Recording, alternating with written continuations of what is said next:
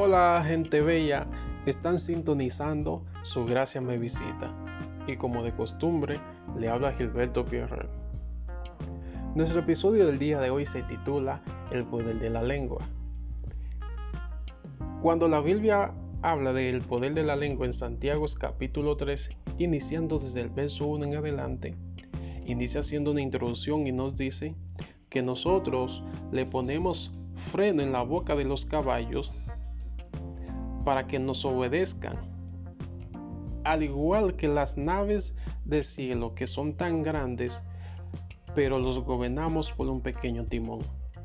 Mientras que la lengua es un miembro pequeño de nuestro cuerpo, pero que aún no lo podemos gobernar, ni lo gobernamos, ni lo dominamos de la manera que debería de ser.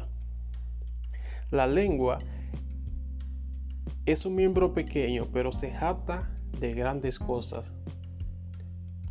La lengua es como una chispa de fuego, pero esa chispa de fuego puede encender un bosque completo.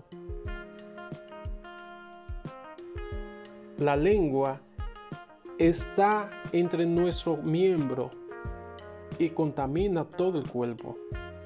La lengua es un veneno, es un alma mortal es una espada de doble filo.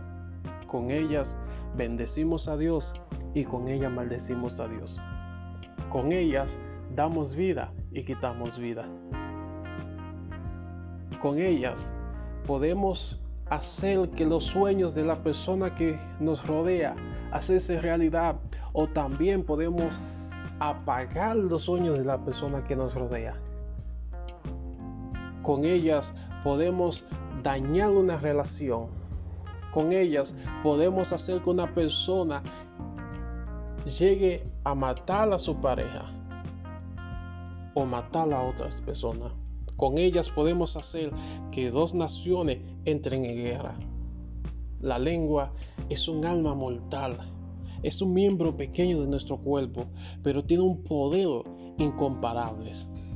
Hoy quiero invitarte a detenerte por un momento y pensar qué uso le está dando ese poder. El uso que tú le estás dando a ese poder es para bendecir a las personas que te rodean o para maldecir o para hacerle daños a la persona que te rodea. Y si es para maldecir, te invito a cambiar de bando, a dejar de ser villano y pasar a ser superhéroe.